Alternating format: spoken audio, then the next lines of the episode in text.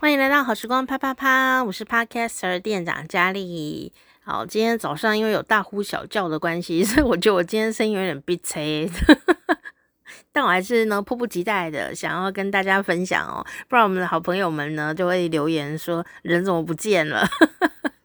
怎么都没更新什么的。我跟你说，我已经算是哦这个 Podcast 里面更新算很勤劳的齁，但是呢有时候啊就是刚好呢。嗯，比较没有心情录，或者是有录，但觉得录完以后觉得也还好，所以就没有上传。因为有时候在家里陪伴家人的时候，呃，比较，因为你知道整天都在跟家人聊天哦，所以呃，有时候就是想要让喉咙休息一下，然后大概就是这种状况哈。那其他方面呢，健康什么的都还在一定的水准里面哦，呃，还不错。但希望大家也一样平安健康。那最近呢，其实世界上有很多呃令人呃悲伤的事情发生啊，当然一直世界上都有啦啊，包括没有停的战争以及新的战争哦。从小时候呢，这个以巴或巴以哦这两个国，这个这个这个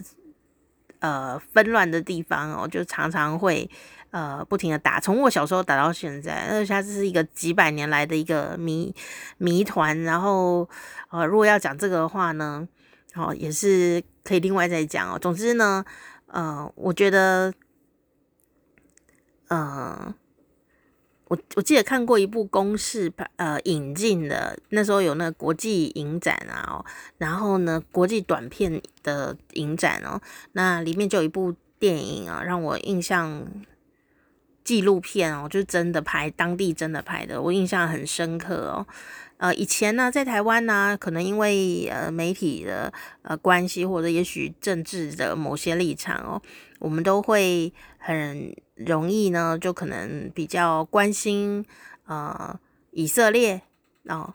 但。或者说你会觉得，诶，以色列比较弱，这样，呃，就是比较在当年呐，不是现在啊，在当年大概二十年前这样子，你就觉得他们就比较需要帮助或怎么样。其实以色列现在也是很强的国家哦，哦，呃，当我呢这个多年前啊，就看了那一部公视引进的国际的这个纪录片的时候呢。我我是我就很震惊哦，我我才能够稍微能够突破自己的想象，然后到达那个呃现场的某个角落。那那个纪录片简单来说，还是拍的是这个巴勒斯坦哦，然后呢，呃，它就是我们讲以巴冲突嘛，或者说你的这地方可能是说巴以冲突哦，那呃。这个也蛮妙的，会把以放在前面，以色列放在前面，通常就是比较呃有这个比较跟美国比较熟的那个关系哦。但是如果没有想要跟美国很好，或者说没有那么熟的话，他有可能就是在华文翻译的时候会写巴以冲突。这很妙哦，因为两个笔画都蛮少的哦。好啦，但是呢，就是我那时候看的那部纪录片，完全不记得叫什么名字，但我一直记得那个场景，就是说，呃，我们都觉得，也也许在台湾，或者说你在你住的地方，你会关注到说变成一个新闻事件的一个战争哦，你就会呃觉得那就是一个战争。可是，在这个呃。以色列跟巴勒斯坦这个地方哦，他们战争是无止息的，这样不停不停的打，哎，那个也不算战争啦，他就是丢一个飞弹或丢一个炸弹过去这样子。那两个让我印象深刻的点，影响着我的人生啊，呃，一个就是说，因为他是这个拍片的导演呐，或者说记者哦，他是在巴勒斯坦那一边，那。他在拍的时候，呃，其实没有想象到他会拍到有炸弹飞过来，他没有想到这一个，他不是要去拍那个的。然后纪录片他本来都有一些，呃，本来要做的一个任务嘛，哦，结果他就是去拍，然后那天好像是要拍说，呃，这个当地呀，哦，有小朋友要去。因为因为你拍纪录片一定会有一个呃跟拍的对象嘛，哦，那啊，结果他跟拍的对象哦，就是呃一个平凡的老百姓爸爸。那爸爸呢，就说明天呢，他的小女儿带小学生哦，要去呃。校外旅行就是去郊游啦，哦，校外旅行哦，那我们有校外旅行过的人，大家可以想象校外旅行的欢乐哦，前一天是多么的期待，然后呢，所以这个记者或这个导演呢，他就明天也要跟着去这样子，就没想到呢，呃，忽然之间呢，就风云变色哦，小朋友跟爸爸呢，在去校外教学，要去学校集合。的路上，那个飞弹呢，或者那个炸弹就飞过来，这样子就直接在人的这个人民街头哦，这个社区就炸开，所以他们走在路上的时候，差一点就被炸到哦，差一点被炸到，就导致他们没有办法去校外教学，而且差一点命都没了，只能狼狈的回家。然后呢，当然真的伤害到的也是有人受伤，有人有人呃，这个发生。这个性命之危，然后房子都炸烂掉，地地上会破一个洞这样子哦。然后呢，所以我看到这个时候啊，我就很惊讶哦。那那那里面就会透过他们在呃老百姓讲话的内容，他们愤怒的感觉，然后愤怒的呃态度呢，去呈现说，原来这样子炸来炸去呢是。他们常常在平常日子，而且可能没有在台湾或者在你的国家不一定看得到的新闻哦，但他们就是真的会这个不定时的去呃互相攻击哦。那我不知道讲谁对谁错，因为这东西实在是很复杂。我要说的事情是啊，当我们回到这个现场哦，我们可能在个局外看的时候，你会看出，或者说你在看。呃，某一些历史的战役的时候呢，你可能也都会很聪明，很有这种全知的观点，就是说，哎呀，这就是谁嘛？那当时就不要这样，然后怎么样那样这样这样，你知道吗？我们就很容易可以运筹帷幄。好，那当然你要谈论新闻事件的话，有自己的想法是非常好，那没有什么关系。我的意思是说，嗯、当我们只是里面的一个小小老百姓的时候啊，有时候就是被命运推着走，诶。就是他们本来只是要去校外教学的，然后就不能去。之外呢，我看到是群情激愤，好像本来他们大家都已经想说可以稍微平静一点过日子，安生一点，就没想到那时候是被以色列呢丢了飞弹过来，这样，所以呃，整个百百姓啊，至少那一区就你知道旧仇新恨一起来，然后就群情激愤呢，你要。怎么去告诉老百姓说我们要和平的对待对方，很难哦，超级困难的。哦，所以我说旧仇新恨一起来，哦，你的房子就是很明显的直接被炸烂，然后你很倒霉，这样你当然就是很难去用一种多平静的心情去面对一个呃对你生命有威胁的敌人。那是我第一次哦，就是看这影片呢，第一次呢觉得。哦，这个世界的视角并不是单方面的。当你到了现场哦去看的时候，你会看到完全不一样的东西。所以后来呢，对于以巴冲突或巴以冲突呢，我就会没有办法说，哎，我一定要站在谁那边，而且甚至是世界上所有的。战争哦，我我都没有办法直接说我要站在谁那边，除非它非常非常的明显。然后当然有几个战争是特别明显，比方说俄罗斯跟乌克兰这种的，我就显然呢就是会站在乌克兰那边。但他们其中也是会有一种复杂的原因，还有这种背后的呃国际势力的角力哦。这个我们呢呃也不知真的知道啦，但我大家可以想象到哦，那。既然不确定的东西，我们就不多说哦，免得有危险，不是？只是说呢，就觉得啊、人类的历史太平的时代并不多，又要不打仗，没有瘟疫，像前几年就是瘟疫横行嘛，就是那个 COVID-19 啊，还是 SARS 啊，或者是各地还有其他非洲还有哪里其他国家，还有什么猴痘啊，一大堆，就是。伊波拉病毒啊，就是我们这边可能没有什么事，但其实在世界的某一个国家或某一个区域，其实有可能那个某某病很严重哦，哦哦，所以要人类历史上要没有瘟疫、没有战役、没有打外面的，也没有内战，哦，就是没有内耗，然后呢，又要不要天灾，不要人祸，风调雨顺，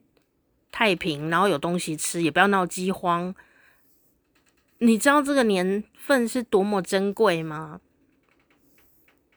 有时候同一个时间轴，你在不同的地方出生呢，你的命运就非常的不一样。或者说你在同一个地方出生哦啊，但是呢，你的时间不一样的时候，你可能气氛也完全不一样。比方说，我现在这边录 podcast，我如果在同样的地方的台湾呢，我提早个嗯五十年吧，我可能已经不在了。就是你懂吗？能够这么自由自在，然后平平安安哦。呃的日子在历史上并不多，那所以我是非常非常的珍惜现在拥有的这一切哦，包括你讲话的时候很自由，你可以自由的听节目，你可以不讲哦，你甚至意见跟我不一样也没关系，我跟你意见不一样也没有关系。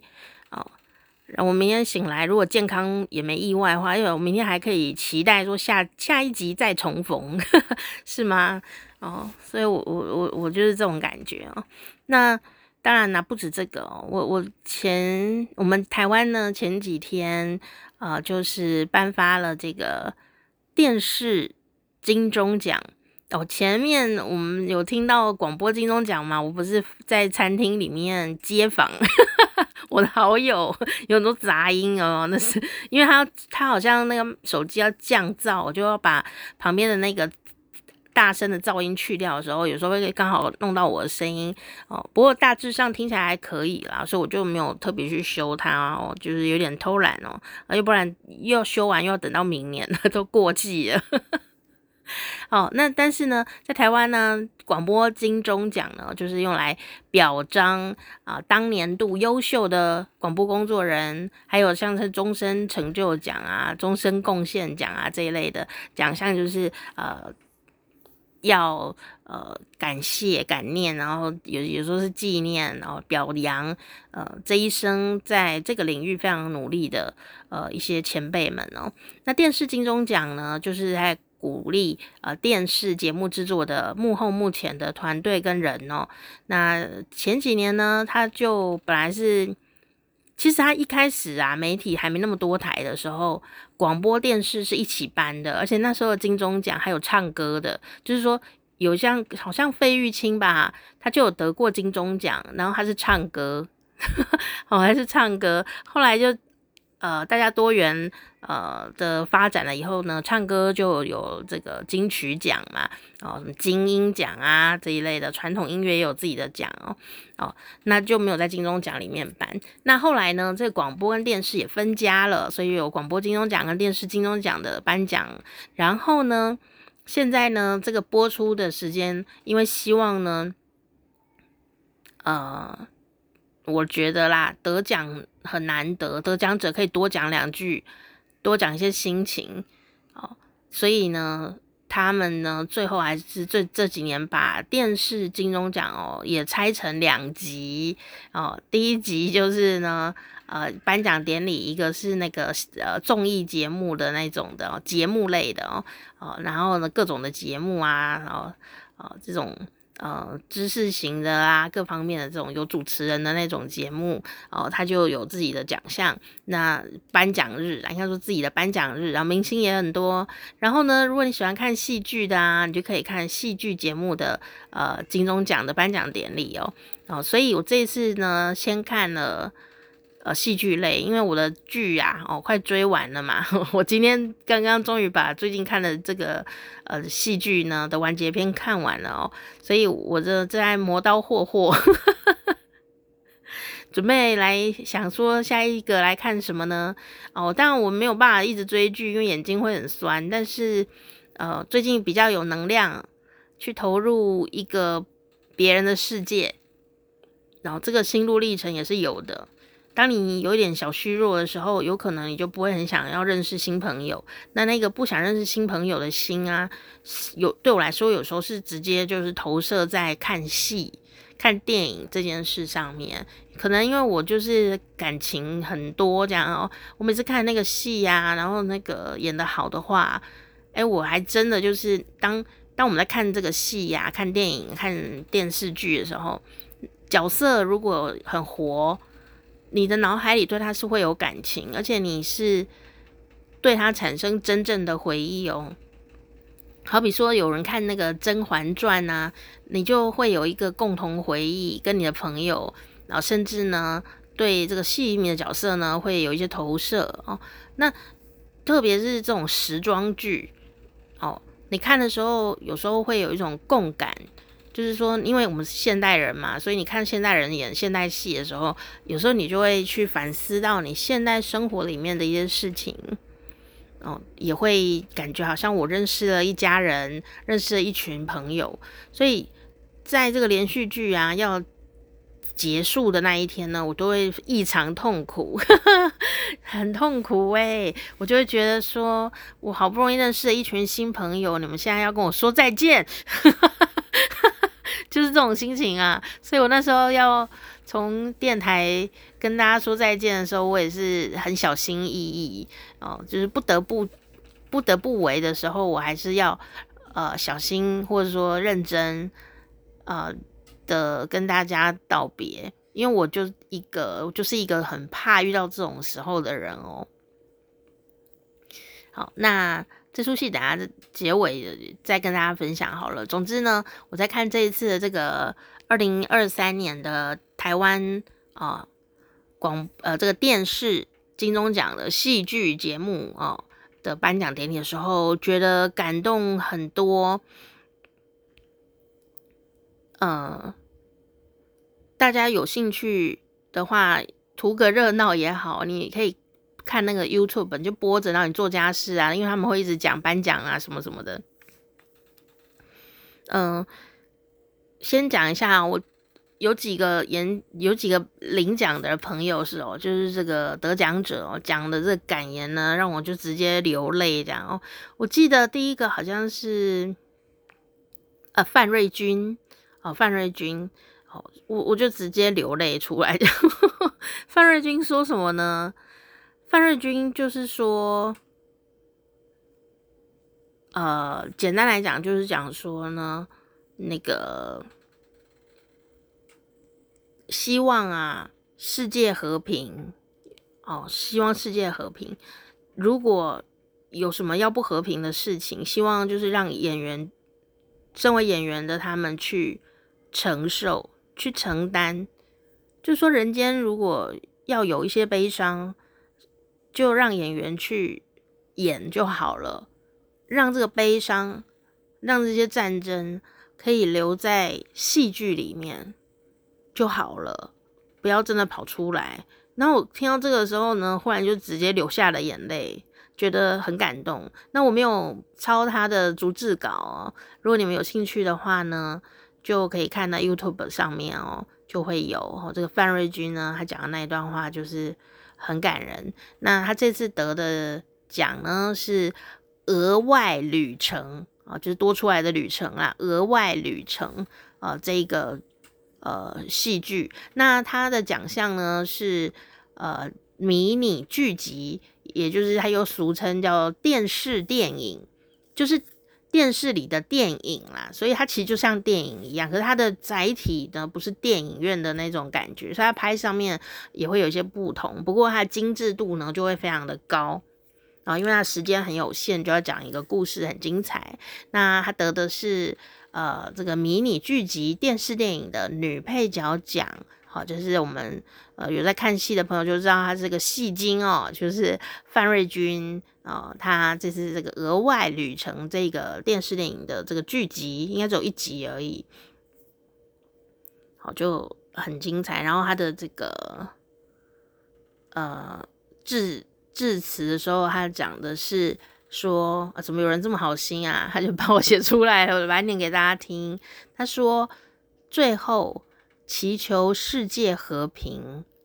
请让所有的苦难都留在戏剧里面，让我们影业从业人员和演员来承受这一切。”好，当然不是说掉在他头上，就是我刚刚讲了嘛，这个戏剧。呃，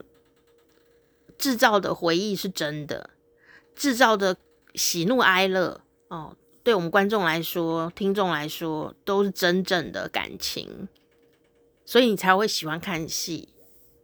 因为我们都需要喜怒哀乐。然后有时候你哭，呃，并不是真的只是因为电影啊或戏剧里面东西想要让你哭哦。也有时候你是同情，有时候是共感，有时候是看到那个以后呢，你就想要找个梗，你就是其实就是想要哭这样。很多人会这样哎、就找一部一定会哭的片，然后呢进去里面看电影的时候就黑黑的嘛，哦进去里面呢，然后就开始哭，哭他自己的事情哦，然后出来又是一条好汉哦，这 样有有人是会这样子的哦，所以当然。也是那个戏也拍得不错啊，进去就刚好触动了他，或是呃，这个让他有一个空间可以宣泄自己的情感。那喜剧也是这样，喜剧也非常的不好拍哦。喜剧很有文化性，就是不同地区它的喜剧点。不同时代的喜剧的点都不一样啊！以前你觉得哈哈哈哈好好笑的片，可能你现在重看就觉得，哎呦天啊，那个笑点是地狱梗，怎么可以讲这种话呢？好伤害大家哦，就会这样子哦。不过呢，这次啊，呃，得奖的呃另外一个超级热门的戏剧。那、我们国外的或者说其他地区的朋友，如果你看得到的话，你也可以来看看哦。最近这几年台湾的戏剧哦，啊华语片拍得非常非常的厉害哦，而且呢也是各种议题啊都会有哦。那我觉得也有这种不是冲议题而已哦，就是说，诶，他编剧哦，呃也会去考量说，表示比方说这次这个有一个大放异彩的作品哦，就是他和他的他。哦，他讲的是一个跟这种权势性侵，哦，就是性侵害啊啊、有关系的一个一个一个故事。不过呃，他得了很多奖，其中一个是编剧奖。嗯、编剧就本人上来解释，呃，上来颁奖的时候就有讲说，呃，他在写这个故事的时候，他们怎么来想说，不要让他是议题往前跑的，因为有时候你一直在讨论议题，比方说性侵害，然后观众的心啊，有时候就是没有办法修补，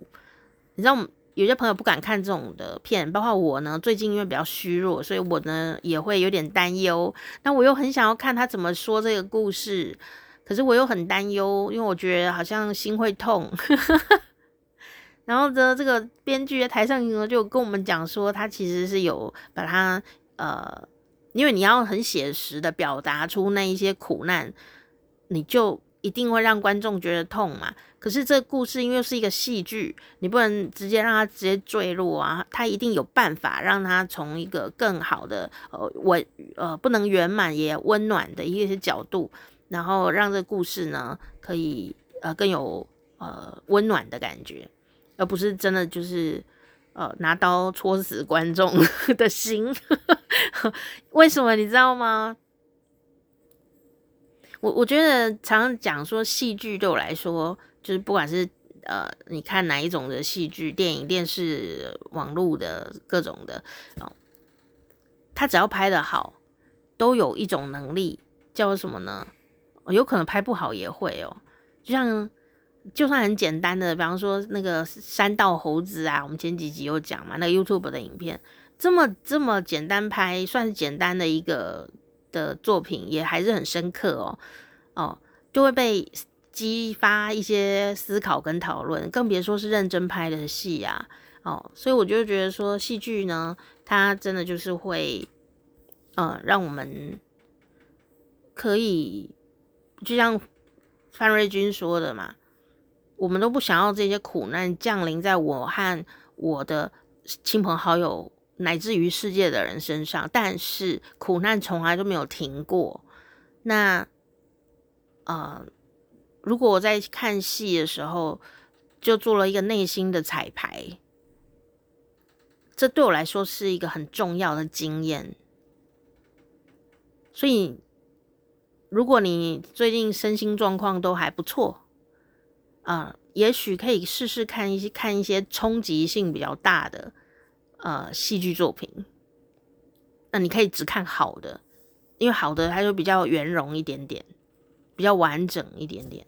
哦，因为有的有的人他也是拍，比方说性侵害的议题好了，他就没拍好啊，然后呢，就让大家都受了伤害，看完心里也很受伤，这样。所以你可以挑哦，你可以挑，甚至看一下呃这个网络上朋友们的一些评价啊，因为你都要看了，也不怕爆雷啦，对不对？哈哦，就是这样子。哦，这是我在看那个常常讲嘛，就韩国好久以前哦拍的一部片，就是《希望为爱重生》，它同样哦也是讲这个儿童被性侵害的一个故事。那因为这个故事真的很可怜，以前小时候在我家乡啊，台中吧，曾经有发生过真实真人真事哦哦，就是它虽然是一个性侵害，但是有伤及小小女生的内脏哦，那细节我不说了哦，就是有点很恐怖、哦，那。呃，你在新闻上，我曾经看过真实的这个事情，但我们不会从新闻上看到的是他身边的人如何面对这件事。那身边的谁会需要需要去面对这个风暴？所以我们不会知道的。哦，而且我们也会保护当事人，对不对？那韩国那时候拍这个电影的时候，那也是一个真人真事改编哦。哦，所以那时候大家都很很。去的人都已经知道等一下要发生什么了，就是那个小女生会被性侵害，可是大家还是勇敢的进去看了，就是因为它的名字叫《希望为爱重生》，在呃台湾的翻译是这样子，韩国也是哦，那个歌也很好听，在韩国也是啊，一开始哦就被骂，然后没有人要看，因为这个议题实在对大家心脏太冲击了，就感觉很痛，可是事实上它却不停不停的发生在这个世界上的任何一个角落。然后我就硬着头皮，因为人家电影公司保证说这是他觉得卖卖不动都要引进的一部韩国片，他就这样子，本人引进的人本人这样跟我说，他说卖不动我都要硬着头皮把它引进。然后这家公司呢，我跟你讲，好人有好报，他当时讲这话的时候，呃，他还引进了。呃，熔炉哦，也是这种很难卖的片啊。不过还好，熔炉有孔刘啊，哈。后来又重新上映过，我是第二次上映了才去看到的。呃，在院线里面，然后这个电影公司就很有 guts 啊。当时呢，就跟我推荐了许多这个算是没有什么台湾偶像欧巴的大明星的片哦。但是他说，我说你为什么要引进呢？这一定很难卖。他说：“这真的非常重要，而且非常好看哦。”他说：“硬着头皮也要给他引进，这样啊。”好，所以我都一直觉得他好人有好报。为什么你知道吗？他就在那个韩国电影在台湾哦卖片卖得很糟糕，非常糟糕，他都还要引进这一些各种各种的韩国片。所以我那时候看了很多韩国电影，都是他们家引进的。最后呢，他们终于赌到一个大宝。就是失速列车，哇！我就觉得他应该把前几年的钱都赚回来。从此以后呢，这个失速列车之后，韩国的电影在台湾就拥有了自己的市场，这是一个扭转的一个很重要的关键，就是失速列车这一部电影，也因为失速列车大卖啊，大家就是爱孔刘爱得要死哦，所以呢，他没有多久以后啊，又重新第二次在台湾上映《熔炉》这部。也是扭转了韩国的历史的一部重要的，然后也很难卖的电影。嗯，然后呢，我觉得《熔炉》跟《失速列车》哦，就是《釜山行》啊，其实都看了难过了。我觉得《釜山行》就《失速列车》已经算客气的，有包装一下。我觉得它的商业点就是它会包装一下，把这个。可怜的故事呢，不要那么伤害观众，然后呃，在里面放一些充满着希望的一些点哦、那观众所以就会在苦难当中得到希望跟温暖，那观众呢就会呃一边哭泣也会继续好好活下去。真的，我看过有一些艺比较艺术类的电影的话呢，就是你看完以后就觉得心很痛哦，就好，好像真的发生了什么灾难这样子哦。哦，我觉得这也是一个学习吧，嗯，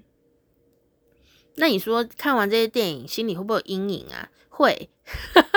我不能说没有，我说我觉得会，所以有时候看到同样的议题的时候，我就会非常的紧张这样子。那那我，那你可能还问我说，那我干嘛还要虐待自己呢？我就刚刚讲了嘛，因为我不想要这个事啊，这么悲伤的事，万一呀，它发生在我们的身上，我的朋友的身上，我朋友朋友的身上，或任何人的身上，我我我如果真的遇到这种事的时候，我是站在哪一个角色？我必须要讲哪样的话？我如果没有心理准备，或说有可能没有办法心理准备嘛，因为这种意外事件或者很大的悲伤的时候，我要怎么控管我的嘴巴呢？哦，不要讲出让人家二度伤害的话，因为有时候我们人呐、啊，那个联想力不够，有时候就会误判。特别是性侵害啊，或这一些的事情的时候，那人家跟你讲，所以我跟你讲，我昨天被性侵害，你说哎，是想想，哎，我被性骚扰，哎，你想太多了，他就就就不行了，你知道吗？你就再再次的伤害了别人，哦，有的人就很白白目啊，这样说怎么可能呢？他如果摸你，你要开心呢，哦，这种时候就开这种玩笑就不对，你知道吗？这个玩笑十年前开，人家会默默接受。你十年后的此刻在台湾，人家在 Me Too 哦，已经觉醒的时候，你开这种玩笑就不 OK，你知道吗？就是只能说你知识不足了哦。所以我觉得看电影或看戏剧，就是在让我呢练习，呃，遇到一些喜怒哀乐的时候，呃，我我可以有多大的想象空间，以及我怎么来应对。哦，所以我刚刚讲说那个韩国韩国电影啊，那个呃希希望为爱重生，它就是一个非常在我当年看就就是哭到爆，整个戏院都在哭，但整个戏院呢都有把它看完，然后最后你还是在哭，可是是很温暖，因为这个戏哦真的拍得很好，我讲过好多遍，你们看了没？我讲那么多遍还没看，有点可惜哦，就是。呃，我们有时候遇到一些新闻状态啊，或者是意外状况哦，我们都因为在漩涡里面没有办法想象说，如果你是当事人的邻居或当事人的同学，我同学的妈妈哦，呃，这么有点遥远又接近的距离的时候，这些人他的心里在想什么，我们没有办法知道，甚至他们也有他们的痛苦，我们也没有要关心，或者说。发生这种苦难的事情的时候，他们之间本来紧密的关系会不会产生质变呢？我们当然都会希望说不要啊，都已经主角都已经受伤害，哦，还要被人瞧不起的话，就会很难过。呃，但有时候人不是这样想的啊，对不对？或者说更复杂，就是说受伤害的人可能忽然呃，就是没有办法承受这个社会压力，那。本来跟你很要好的人受伤害了，他忽然就是很排斥跟你接触，那你该怎么办？其实，如果身边的人有受伤害，我们自己也是是非常痛苦的哦。那我们要怎么去呃告诉他，我们是支持着你的，或者说我我们虽然无能为力，你知道有时候真的无能为力耶，但我的态度是什么？我我要怎么去呃？让自己舒服一点，然后并且可以支持你受伤害的朋友，嗯，就是我觉得在这个韩国电影里面，希望为爱重生，希望冒号为爱重生，哦，这是台湾的翻译哦。我记得韩国就叫希望啊，你可以找它有一点年年代哦，有没有十年？我不知道，忘记了，就失速列车之前了，有一点久了。可是嗯，现在很容易就可以看到了。呃，超推的，每次见一次推一次这样。所以我的意思是说呢，呃，这一次金钟奖颁奖啊，里面就会有很多这个呃很精彩的剧。那因为他有得到这个奖项，不是代表说他一定是完美的，只是说我我自己个人会觉得啊，他如果有得到一个奖项，然后你看他得的是什么奖？那你就去看他的那个优点，或者说看那个入围的有哦，那个入围的也都是非常强哦，就是做得很好的，入围大概五个嘛。嗯，你这五个呢，你就可以去找你比较想看的议题的那样的一个内容的戏剧去探索一个新世界，那因为他们呢都已经可以入围金钟奖了，代表说品质有一定的保证。虽然说得奖那个可能不一定是合你的口味，可是那那另外五个呢，你可以呃都可以看看，你都可以探索探索哦。我觉得他你就不会有这种一直担心什么演员啊演不好啦，或者是戏剧剧本不好啦哦，不会。你又怕剧本不好，你就看那个。最佳编剧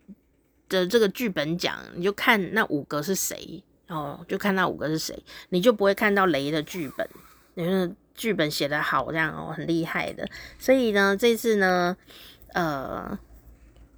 金钟奖里面呢，就会有迷你剧集哦，迷你剧就是它只有几集，可能七八集、十集的这种的哦，迷你剧集哦，它通常会可能出现在。呃，像你如果在追一些呃比较短的呃影集的那一种，就是迷你剧集，那连续剧的比较长的，可能它要有十十几二十集的那一种的，好、哦，或者甚至更多集的，它就是属于戏剧啊节目，戏剧节目哦，这一集的那个就是呃迷你剧集，就电视电影的哦，这样子可以大概做个分配。所以呢，你光是看这个剧本。得奖的或入围的，你就会看到好多个厉害的故事哦。那如果你想要看演员演技呢，你也可以这样去看。那甚至呢，我觉得在呃这个颁奖典礼的时候，我最应该说，我以前呐、啊，当我不是工作人员的时候，当我是一个小小观众、小小听众的时候，我我们都是在看明星啊。所以呢，前面啊，有时候颁一些奖，我们都不认识的人在讲话，我们就觉得有点累，这样哦。谁啊都不认识，然后长得也不帅，然后也也就是很平凡的人类，跟我们长得差不多呢哦。而且他们在讲话，我们都没有要听哦，就是等那个后面有明星的那一种，有没有什么影影后啦，还是什么的，或者金马奖或者各种的电影奖项也都会这样子嘛。就是前面都颁那个幕后的呃工作人员的时候，我们就会开始发呆，有吗？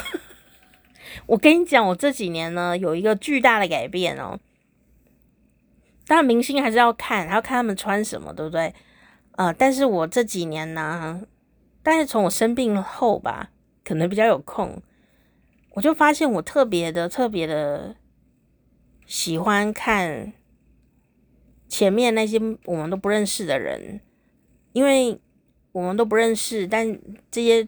节目啊，这些戏剧没有他们完全不行。一个优秀的幕后工作者，哦、是多么的辛苦。他在有限的资源里面坚持他的呃美感，然后还要协调跟大家协调，然后做出这样的作品。呃，我我有时候觉得，比方说剪辑呀、音效啦，然后还有这个，呃，像这次还有那个特效，做特效的，好视觉特效，那个东西可能都只是在你的这个剧里面都是瞬间瞬间的发生，或者就是很，你根本没有发现它有发生，但把它的工作内容抽掉啊，整个戏就垮了。好，比方说音效，你把这整个戏的音效都抽掉。或是都不整理这样哦，也不制作一些撑头的音效出来的话，你整个戏听起来可能就乱七八糟了，完全不能看了。音音场啊，各种的，或者说一些啊特殊的声音哦，就没有了啊，那就不好看呐、所以呢，我现在啊都特别喜欢看啊前面的这些我。并不是很熟的人，他得了奖，那当然也包括，因为我也有参赛嘛，所以呢，我现在也是会看那个这个有没有我朋友，我朋友有没有入围？那这次就有，我怀疑他就是我朋友，怀疑哦，应该就是就是吧，怎么那么厉害这样哈？他就是入围，好像是摄影奖的样子哦。啊，那有入围但没得奖，不过有叫出他的名字很大声，大家好像都认识他，所以我就觉得很赞。好，似乎是一个我从小就看他长大的人哦，这样，所以我就觉得，诶，慢慢的你就发现一些新朋友，然后呢，也发现很多老朋友哦，慢慢的出现在呃这些名单上面。那我觉得就是因为这个点让我觉得有点幸运，我就比较能够静下心来听这些人呃得奖的时候都就说了些什么。那我觉得很好的颁奖者也会很好的颁奖者也是有的哦，也会字字珠玑，然后让我们对于这个产业的这个单位，这个这个比方说呃这个。节目剪辑奖，你不知道他在剪什么哦？诶，这是很好的颁奖者，他会用他的引言呢，让观众哦明白这个幕后工作珍贵的地方在哪里。然后，当你理解这个工作的珍贵，再来看入围名单，你的心情就很不一样。所以我通常都会很认真的看，呃，这个颁奖人讲什么。当然，他如果讲废话，我也会发怒。你说讲什么啊？不要再啰嗦了啦！讲，但有时候讲了一些话，真的会触动我们的心。哦，比方说我入围的那一次，我入围的那一次呢，颁奖人是我们的一个前辈，我小时候就听他的节目了，嗯、就很感动。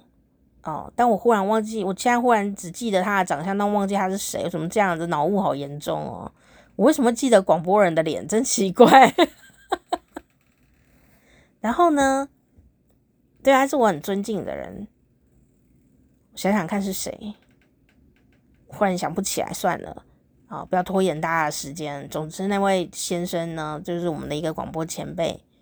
我从小听他节目，却忘记他叫什么名字的这一位。那时候他在台上，就讲说，啊、最棒的奖项啊，就是你在那边看大家哦得奖，你都很开心的为大家祝贺祝福。别人得奖，你都在那边认真的拍手，你就会得到最大的幸运。大概是这个概念啦，就是这样的话语这样。好，然后呢，我那时候听的时候就觉得，对啊，我整场。都有认真帮大家拍手，因为那时候我是入围者嘛，整场都有帮大家拍手。诶，他应该就是在讲我吧？他说就会得到最大的幸运哦，就是你都一直帮人家拍手的话，我说有，我今天都一直帮人家拍手，他一定在讲我。就后来呢，这个得奖名单公布的时候呢，那一年得奖的就是我的对手啊，是大前辈哦，曲爱玲，曲爱玲，爱玲姐就得奖这样子。那当然，他得奖也是很理所当然啊，节目非常的棒哦，因为他自己又是一个非常优秀的、呃，经验十足的这个主持人啊，哦，我也是没有什么意见呐。然后那时候我就忽然觉得啊，刚刚颁奖人讲的那段话，瞬间的安慰了我。他说：“你得到，你将会得到最大的幸运，因为你一直都在呃认真的帮人家拍手，这样。所以那句话呢，就。”对我当下是很有感觉的哦，所以哪怕得奖了的人是别人，我也是要拍手，因为镜头会照，你知道吗？还是拍手，但我的心情就被这句话影响了。我觉得我就为了往后更大的幸运，我要真心的祝福别人，然后并且沉浸在这样子的一个开心的呃气氛当中哦。那你说这句话有没有准呢？诶，我第二年。就得奖了，所以我觉得他讲的话很准。好，我们就是，嗯、呃，当别人呐、啊、有什么好事发生的时候，我们能不能不要嫉妒，然后去表达我们也同喜同喜，这样不是一起洗澡哦，就是一起同喜同喜同贺同贺这样子哈，好。呃，但当然啦，这是看人呐，因为有时候心里真的是太不好受，呃，你也不要勉强自己去假笑这样，你真的真的就是别人得奖啊，别人得到什么，你真的就是不舒服的时候，你也不用去勉强自己啦。我觉得，那如果你诶稍微 hold 得住哦，流完两滴清泪，诶心情开朗，你也很想祝福别人。那我觉得你可以做做看，也许你就会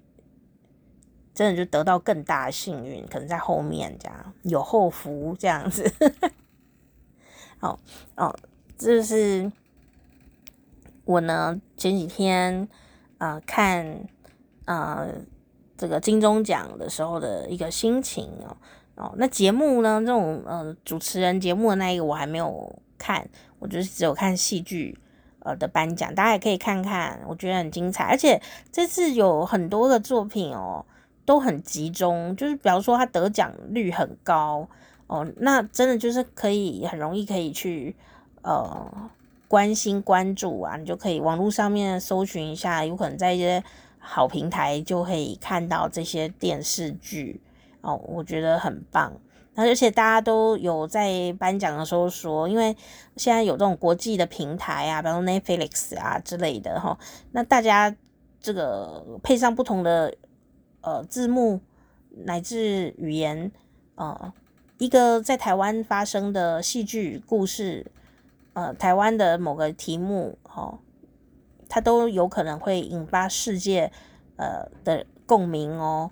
市场就不是只有在台湾了，所以当你在做作品的时候，你就必须要先理解你要做给谁看。哦，这个就是很考验了你的断舍离的功力在哪里哦。呃，有些议题是非常台湾的，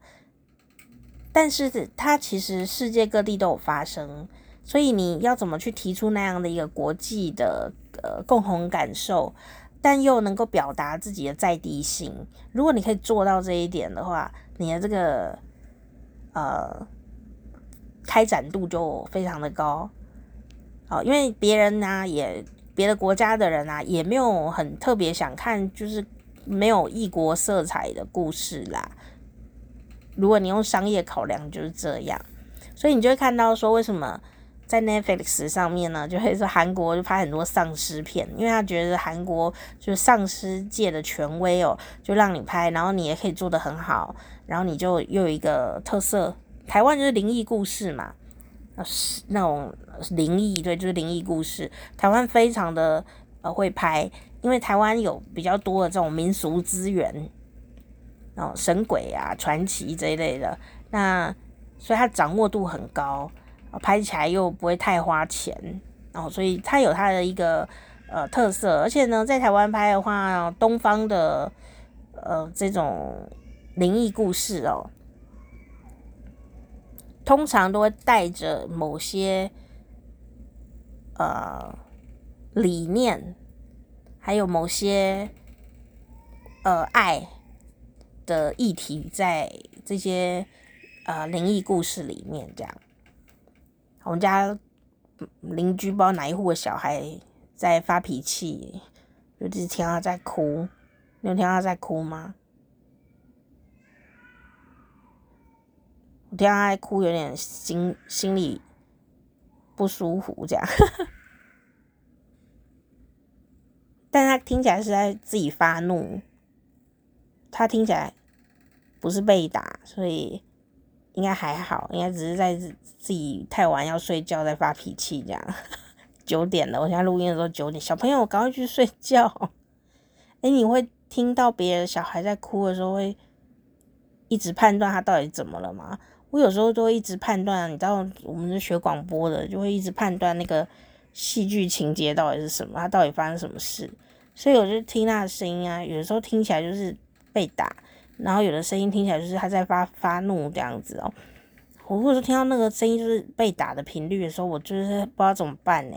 因为我我我常常都知道说，听到那家暴就要帮忙打电话，我们台湾是有这个机制的，打电话给警察。然后让人家来赶快介入，不要出了事情了。可是呢，我每次听啊，我都不知道是哪一楼哪一栋的，你知道吗？我就会很担忧，可是又不知道是如何是好。我就祈祷说，住他隔壁那个，显然就会知道是他邻居嘛。我们可能是那个对面楼的嘛，但他真正隔壁的邻居会不会去打电话呢？这样我就会呃很担忧这样子。这就是属于。感觉无能为力的 那一种片段，我不知道你会不会有这种心情哦。好，所以呢，啊，我这次就除了已经很红的人选之人造浪者在国际上得到很大的回响哦。之外呢，还有像是呃得到很多奖的，这是宫部美幸的作品啊的台湾的拍摄，因为宫部美幸写的《模仿犯》是非常有名的小说，那这是台湾的版本就拍起来哈，呃，它也是得到非常好的。成绩在国际市场上也是得到很好的成绩，所以大家可以来关注。那另外呢，在这个迷你剧集里面得到最多的奖项，我想应该就是他和他的他这三个他呢，都是女字边的他，就是讲那个有一个呃呃性侵害的这样的一个故事吧。然后因为我没有仔细的还没有看过哦，大概大概是这个议题。那你知道有一种。性骚扰或一种性侵害，就是这种权势性侵。权势就是你那个人很有权势，很有呃比较高这样。比方说，嗯，老板对这个员工，老师对同学，这个就是一个比较有权势。就是说，哎，他可能你不敢得罪他啊。哦，如果是邻居或公车痴汉给你性骚扰，你就是一巴掌给他下去呀、啊，抓住他叫救命这样。可是如果他是你的老板呐、啊，你的主管、你的老师，你有时候会有很多不方便告发他的为难。好，所以那个就叫权势性侵啦。然后它里面呢讲的，我看那个片段应该是。有一个老师这样子，好，那但是呢，他的得奖率非常的高哦，所以我觉得除了他剧本有得奖之外，还有他的最具潜力新人也是他得的，好，就是这个呃林奕兰啊林奕兰哦，然后他们那个片段呢就很惊人这样，那当然啦，女主角这个徐玮宁哦超美的啦，还得到了这一次的这个。呃，女主角奖在这个迷你剧集里面，说到这个徐伟宁啊，我觉得这今年的这个颁奖典礼哦，我有一个感触，就是说我看到很多人转型，那入围了，甚至得奖了，那这个转型的过程是非常的不容易，哦。我我我们这样有的有一些演员，有一些艺人，我们从以前他开始工作，我们就看到现在，看到他各种不同的转型。然后这次呢，他们都有了很好的成绩，所以我就看了以后觉得有点很感动啊。包括像是这个谁啊，他和他的他里面入围的啊，就是丁宁啊，丁宁也是呃，早期也是一个呃这个艺人哦。那还有谁呢？还有那个这个葡萄姐姐，葡萄姐姐哦，那段也很感动，就米可白，她今年也得奖。然后呢，我就想，哇，真的不容易，她得奖，然后呢，在上面哭哦，因为她一路从儿童台的那个姐姐啊，小朋友，呃，她变成通告艺人，然后。有看到他在那《康熙来了》表演那个很辣的舞啊，然后你就感觉到他也很想转型，但他转转转转转，可能要做或者主持人啊，做什么的，呃，尝试了很多。他这次得了金金钟奖，是以演员的身份，我就觉得诶、非常的感动，感动他们持续的啊、努力着。不容易，整个大转型，而且得到肯定。其实你转型当演员不，也许不难，但是可能心里多少可能自信心啊，或者是呃，对于这个其他人的说服度啊，有时候大家也不一定会直接就被说服，对不对？然后你可能要比人家更努力一点点，你在跨界的时候会呃比较辛苦。但是呢，得了奖的有一个好处就是你不用再去辛苦的说服别人了，别人就已经被说服了。这就是我觉得得奖最